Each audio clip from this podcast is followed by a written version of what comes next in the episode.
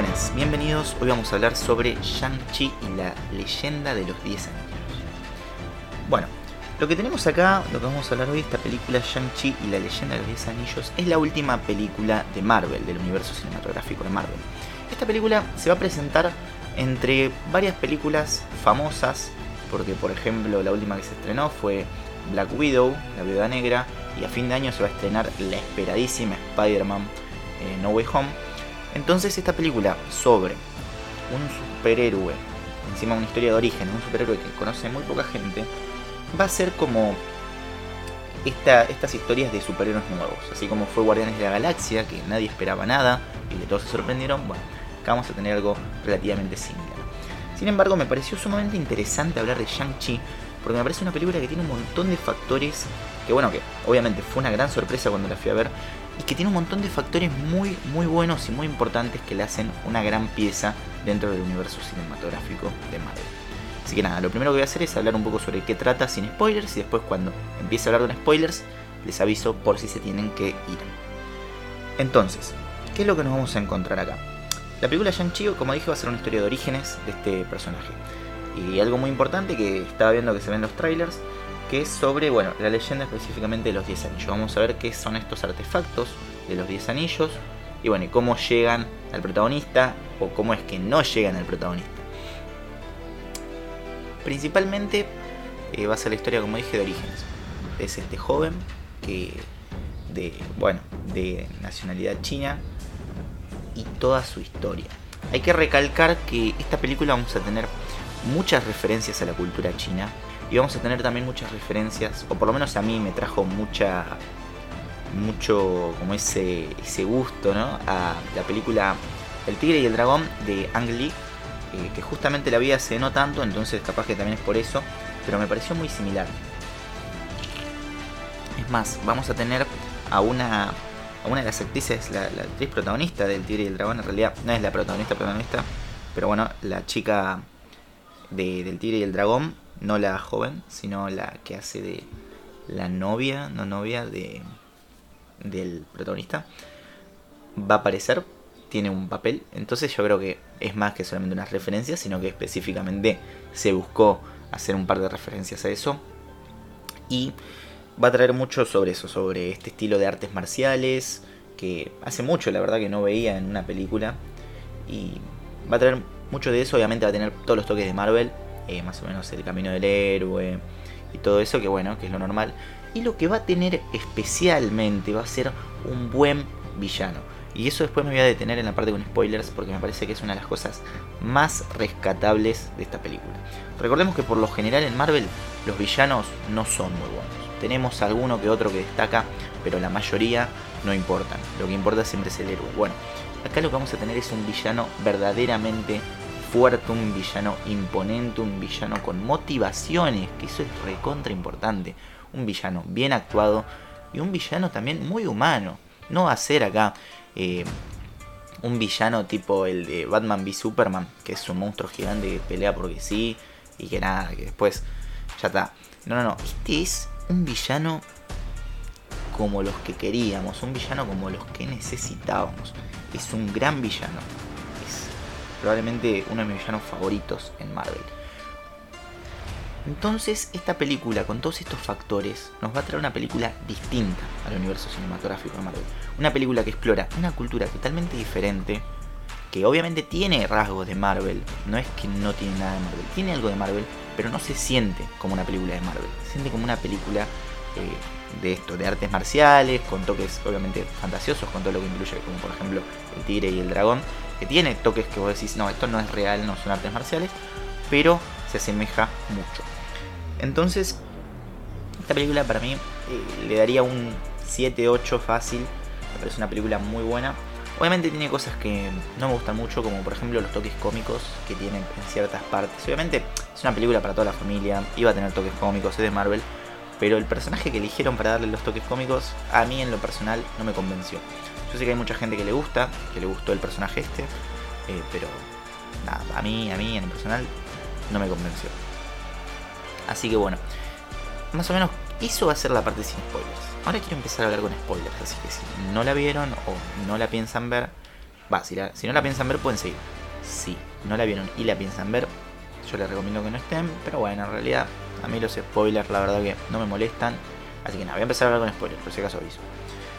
Bueno, vamos a retomar un poco lo que es. Vamos a hablar primero sobre eh, el, personaje cómico. Estoy hablando obviamente de la chica. Eh, para mí el personaje de Katy, que es el personaje bueno, que hace de la, pareja, por así decirlo, que en realidad tampoco hace de pareja, porque se supone que son amigos y yo no vi nada que me, que me haga pensar que, va, no recuerdo, capaz que sí hubo un beso y no me di cuenta, pero bueno, el personaje de Katy es un personaje sumamente humorístico y ojo, es muy real. Yo conozco mucha gente muy parecida a Katy, que son así, de, como, como es Katy, ¿no? Que es como, bueno, te reís mucho.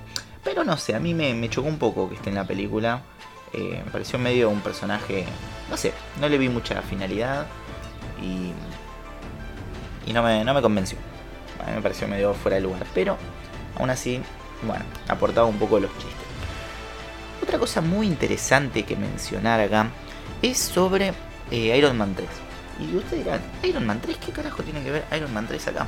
Bueno, Iron Man 3 fue el personaje, recordemos un poco Iron Man 3, eh, cuando salió el, el tráiler, ojo, yo era chico, yo no lo viví, pero he escuchado la leyenda. Eh, cuando salió Iron Man 3, cuando salieron los trailers, mucha gente pensaba que iba a ser el verdadero, es más, se vendió que iba a ser el verdadero villano de la película el mandarín, que era el mandarín este del pelo largo, que era el terrorista y bla bla bla.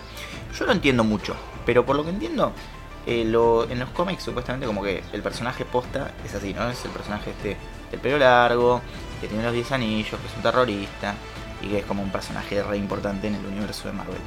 Y en la película cuando lo vas a ver, resulta que al final el mandarín era un actor y que el verdadero villano era, eran estos los extremis. Y bueno, fue una gran decepción sin embargo, eh, Marvel como que lo había tratado de arreglar después con un, corto sobre, sobre el mandarín en la cárcel, el, que era un actor y no era acoso. Y bueno, y quedó ahí, medio en la nada. Y ahora eh, vemos otra vez retomar este concepto. Y yo no sé si ahora cuenta como el mandarín verdadero, pero este personaje, el villano, va a ser eh, todo lo que queríamos en Marvel. Dato curioso, como habrán visto, aparece otra vez el actor este del mandarín de Iron Man 3, eh, como siempre, como un actor, eh, aparece y nada, como que ya te muestra otra vez, ya como que se lo toma chiste, que bueno, de que era una joda, chicos, no se tomen en serio eso, discúlpenos. Y vamos a tener a Tony Leung interpretando a el mandarín verdadero, al mandarín que tiene los 10 anillos, que tiene el poder y que va a ser el papá de Shang-Chi. Entonces, esta película nos va a plantear principalmente un problema familiar. Y eso es increíble. No es lo que esperaba yo. No sé si en los trailers se muestra, porque tampoco vi ningún trailer. Creo que vi el primero nomás. Pero esto nos va a plantear un problema familiar, un dilema familiar. Porque tenemos a el malo, que es el mandarín, que sería Wen Wu, o sea, Tony Leung, con, contra su hijo y su hija, que es la otra chica, que me parece también increíble el papel.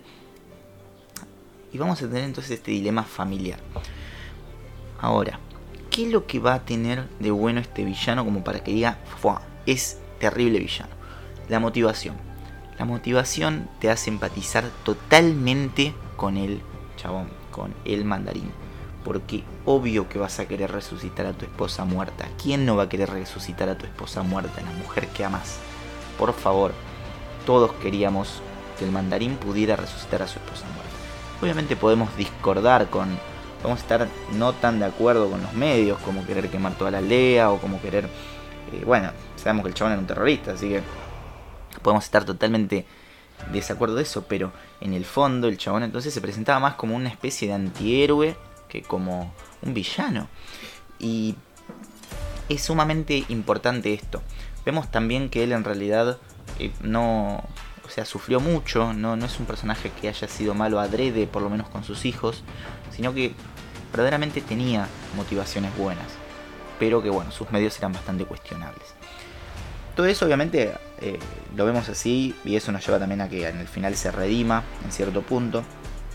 Y tenemos principalmente esto. El actor es espectacular en su papel, me pareció sumamente bien representado el personaje, imponente, o sea, un tipo prácticamente imbatible. Y la batalla final contra Shang-Chi me parece también muy buena, como los anillos como que se van dando vuelta. Y también el final, una pequeña redención, me pareció necesario y me pareció muy bueno. Y es uno de los mejores villanos en mi opinión porque tiene, como digo, una motivación fuerte. Eso también es muy importante que me hicieron acordar. La historia no se va a contar exactamente de una manera lineal, sino que va a haber muchos flashbacks, muchas cosas que nos vamos enterando en el camino. Y esto nos lleva a que también sea un poco más dinámica la, la manera de contar la historia y la película. Claramente vamos a encontrarnos entonces con una película que por lo menos a mí me cierra por prácticamente todos lados eh, hubo algunas partes que sí me parecieron un poco aburridas, que, bueno, yo también fui a ver la película muy cansado, entonces medio que había partes como que me dormía, pero no es que haya sido culpa de la película, porque la verdad me parece, como dije, muy bueno, todos los actores de primera, excepto la chica, la, que dije, la, la que hace Katy, no me gustó, pero nada, el resto me pareció mucho.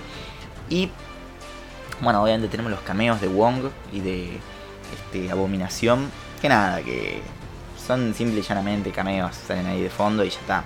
No esperen mucho más. Y tampoco es una película que vaya a aportar mucho en lo inmediato al universo cinematográfico de Marvel. No va a salir un multiverso, no va a salir Alfred Molina, no esperen nada de eso. Pero es una película que por lo menos a mí me, suma mucho, me suma un gran personaje al, al UCM. Y ojo, un gran personaje me refiero al villano. Porque Shang-Chi no está nada mal, pero no se equipara al nivel del villano. El villano para mí es muy clave, muy importante. No creo que vuelva al UCM, no deberían volverlo a traer. Eh, los grandes villanos tienen que quedar así, en una película donde verdaderamente impongan, sean derrotados y se acabó. Eh, tener un villano como Thanos es muy bueno, sí, pero bueno, Thanos va a haber uno solo y acá no sé quién va a ser el próximo Thanos.